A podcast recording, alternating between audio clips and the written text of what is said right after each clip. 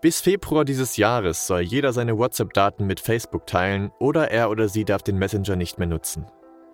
So eröffnet es einem jedenfalls seit kurzem ein kleines Pop-up-Fenster beim Start von WhatsApp. Eine Option zum Verneinen gibt es nicht, lediglich nicht jetzt steht als Alternative bereit. Dass solch ein Ultimatum für Daten von der Europäischen Datenschutzgrundverordnung eigentlich als illegal gilt, scheint Facebook nicht weiter zu kümmern. Rechtsanwalt Christian Solmecke geht hierauf auf dem YouTube-Kanal Kanzlei WBS genauer ein. Die Grundlage, weswegen Facebook diese äh, Daten nutzt und sie weitergibt, ist ein Rechtfertigungsgrund aus 6.1a der Datenschutzgrundverordnung, nämlich die Einwilligung. Die Einwilligung äh, kann natürlich widerrufen werden. Um, und dann kann man WhatsApp nicht mehr nutzen. Und da gibt es auch einen kleinen Diskussionspunkt, den man in Erwägung ziehen müsste. Die Einwilligung in die Datenweitergabe muss immer freiwillig sein. Und wir hatten das mal bei Internetseiten. Da hieß es, du kannst diese Internetseite überhaupt nicht mehr nutzen, wenn du nicht einwilligst, dass wir deine Daten erheben. Ja, manche Internetseiten sagen eben, das ist, äh, und das, das ist illegal. Also sagen, du kannst die Internetseite gar nicht mehr nutzen. Ähm, es sei denn, wir dürfen deine Daten erheben. Das ist dann ist die Einwilligung nicht mehr freiwillig.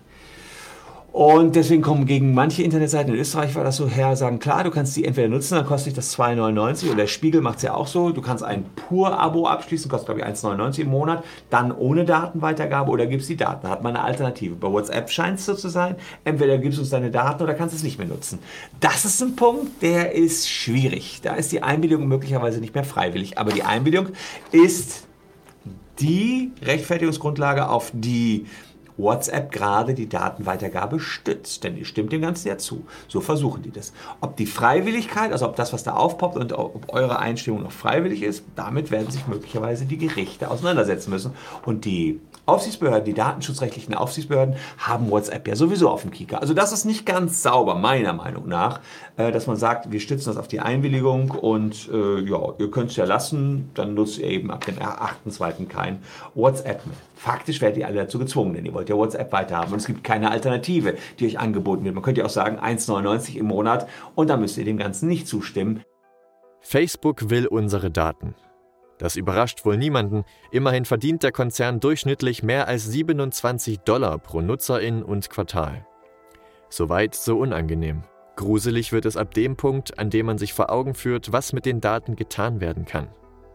Schon 2013 enthüllte eine Studie der University of Cambridge, dass man allein mit Hilfe der Gefällt mir Angaben mit einer Präzision von bis zu 95 Prozent Rückschlüsse auf die Persönlichkeit der Nutzerinnen ziehen kann. Dies war damals noch auf Facebook beschränkt. Im selben Haus ist Instagram zu einem der populärsten sozialen Netzwerke der Welt herangewachsen. Und Nutzerinnen und Nutzer von WhatsApp außerhalb der EU teilen mangels einer starken Datenschutzverordnung bereits seit einigen Jahren ihre persönlichen Nutzungsdaten mit Mutterkonzern Facebook. So speisen drei der Plattformen mit den meisten aktiven Nutzern weltweit Informationen in einen gemeinsamen Topf. Während es durch immer verstricktere Datenschutzdokumente langsam zur Spitzenleistung wird, die Übersicht zu behalten, gibt der Konzern Entwarnung. Wenigstens innerhalb von Europa sollen WhatsApp-Daten weiterhin nicht zu Werbezwecken verarbeitet werden. Es würde sich durch die neuen Richtlinien praktisch nichts ändern. Kritiker behaupten das genaue Gegenteil.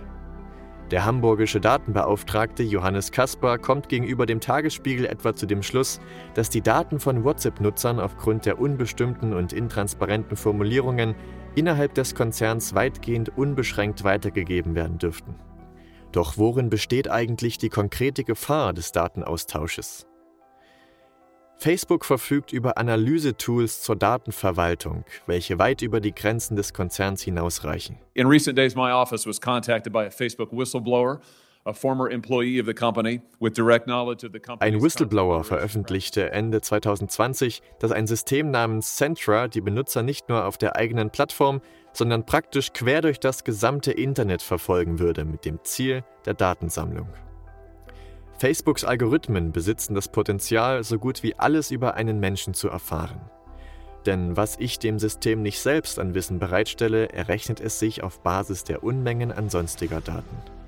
Was Facebook mit diesen Daten anstellt, ist dann wohl nur noch von der menschlichen Kreativität begrenzt. Wir leben in einer Zeit, in welcher Daten immer wertvoller werden.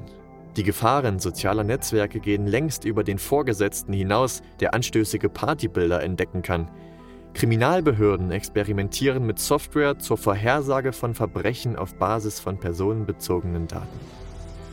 Diese Macht und noch mehr besitzen große Internetkonzerne wie Facebook und Google und wir werden angreifbarer, je mehr Daten wir teilen.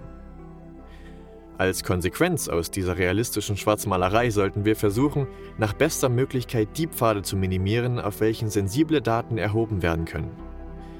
Gegen die Verfolgung durch das Internet helfen beispielsweise VPN-Dienste besonders gut, welche den eigenen Standort sehr effektiv verschleiern. Um der Datenausbeute in WhatsApp zu entgehen oder sich einfach zu wehren gegen die Machtposition von Facebook, hilft nur der Wechsel zu Alternativen. Der Messenger Signal ist hierbei am vielversprechendsten, er ist absolut transparent gegenüber der Öffentlichkeit, was die Erhebung von Daten angeht, welche sich hauptsächlich auf die Telefonnummer und die Nutzungszeiten beschränkt.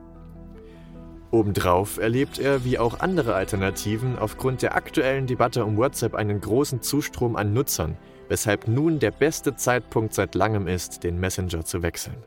Es ist wichtig, dass sich jeder Mensch für sich selbst klar darüber wird, welchen Wert die eigenen Daten im Internet haben können.